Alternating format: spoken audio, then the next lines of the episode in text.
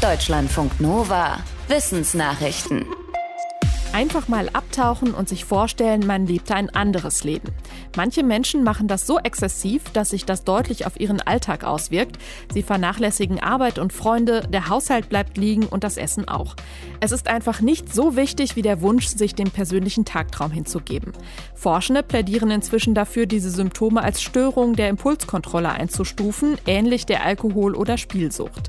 Zwei Studien aus Israel und Italien haben das Phänomen genauer untersucht. Tagträumende sind sich zu jeder Zeit darüber im Klaren, dass sie in ihrer Fantasie unterwegs sind. Das unterscheidet das Phänomen von Störungen wie einer Psychose. Dennoch haben sie offenbar eine Neigung zu Depressionen oder Angststörungen. Laut der israelischen Studie ist exzessives Tagträumen gar nicht so selten. Etwa einer von 40 Erwachsenen macht es so. Es sollte der Auftakt werden für die Rückkehr zum Mond nach 50 Jahren. Jetzt hat die NASA den Start der Artemis-Rakete erstmal verschoben. Grund sind nach Angaben der US-Weltraumbehörde unter anderem ein Treibstoffleck an der Rakete und ein Fehler am Triebwerk. Frühestens am Freitag wird der Start nachgeholt. Die Artemis-Rakete soll eine Orion-Kapsel ins All bringen, die den Mond 40 Tage lang umkreist, bevor sie dann im Pazifik landet. Erstmal ist keine Besatzung an Bord, sondern nur Puppen, ausgestattet mit Sensoren, etwa für Beschleunigung, Vibrationen und Strahlung. Später sollen dann auch Menschen in der Kapsel sitzen. Die US-Weltraumbehörde hat die Mission mehr als zehn Jahre lang vorbereitet. Sie hat auch eine politische Bedeutung. Sie soll beweisen, dass die NASA immer noch konkurrenzfähig ist angesichts der Ambitionen Chinas oder des privaten US-Unternehmens SpaceX. Dieses Skelett hatte gleich mehrere Besonderheiten. Der Tote, zu dem es gehört, war auffallend groß, hatte breite Hüften und die Knochen von Armen und Beinen waren im Verhältnis zum übrigen Körper besonders lang. Die größte Besonderheit offenbarte sich aber nach der genetischen Analyse. Der Tote hatte nicht ein, sondern zwei X-Chromosomen, insgesamt also den Chromosomensatz XXY. Die Forschenden haben damit den bisher ältesten bekannten Fall von Intersexualität nachgewiesen. Die Knochen stammen aus dem Norden Portugals und sind rund 1000 Jahre alt. Diese Form der Intersexualität hat den Fachnamen Kleinefelter-Syndrom. Betroffene haben ein männliches Äußeres. Von 1000 Neugeborenen mit Penis und Hoden ist etwa einer betroffen. In der Medizin geht man von einer hohen Dunkelziffer aus. Was besonders wichtig ist, bekommt im Gehirn eine eigene Autobahn.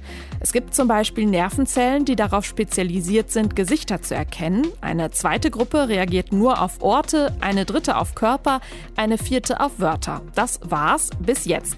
Ein Forschungsteam hat eine fünfte Gruppe gefunden, die sich auf Essen spezialisiert hat, in echt oder als Bild. Die Forschenden waren zunächst überrascht, denn vom Aussehen haben etwa eine Banane, Haferflocken und Kaffee so gar nichts gemeinsam. Die Analyse per Hirnscan und Computermodell konnte aber nachweisen, dass die Zellen sehr deutlich unterscheiden konnten, wenn man ihnen zum Beispiel eine gelbe Mondsichel als Banane vormachen wollte. In einem nächsten Schritt wollen die Forschenden untersuchen, welche Rolle die Vertrautheit mit Lebensmitteln spielt und ob sich auch persönliche Vorlieben und Abneigungen an der Aktivität dieser Spezialzellen ablesen lassen. Von der Nacktschnecke bis hin zu unserer Mundhöhle. Überall findet sich Schleim. Aber warum ist das eigentlich so? Das haben Forschende der Universität Buffalo in den USA untersucht. Im Fokus standen Muzine, das sind bestimmte Proteine, die vielen Körperflüssigkeiten von Säugetieren ihre schleimige Konsistenz geben. Die Forschenden haben herausgefunden, viele Muzine waren mal andere Proteine und nicht schmierig. Ein Beispiel haben die Forschenden in menschlichen Tränen entdeckt. Aber im Laufe der Evolution hat dieses Tränenprotein offenbar mal Anhänge bekommen, bestehend aus Aminosäureketten und Zuckermolekülen und davon sind im Laufe der Zeit immer mehr dazugekommen. Dieser Prozess hat dem Protein neue Eigenschaften verliehen und es wurde schleimig. Nachgewiesen haben es die Forschenden in Mäusespeichel. Diese Hubschrauber haben eine medizinische Fracht. In den USA werden gerade in 13 Bundesstaaten Päckchen mit Tollwutimpfstoff abgeworfen. Sie sind vor allem für Waschbären gedacht und sollen verhindern, dass infizierte Tiere ihren Virusstamm übertragen. Das passiert über den Speichel, meist per Biss. Die meisten Haustiere in den USA sind gegen Tollwut geimpft. Wenn, dann wird das Virus dort vor allem durch Wildtiere übertragen. Neben Waschbären können das auch Fledermäuse sein. Hier gibt es die Idee, die Tiere während des Winterschlafs zu impfen, indem man sie etwa mit einem Impfstoffnebel besprüht. Auch Menschen können sich mit Tollwut anstecken. Ein Problem ist, dass von dem Virus mehr als 20 Varianten existieren. Der Biss eines mit einer Variante infizierten Tieres kann jedes andere Säugetier krank machen. Deutschlandfunk Nova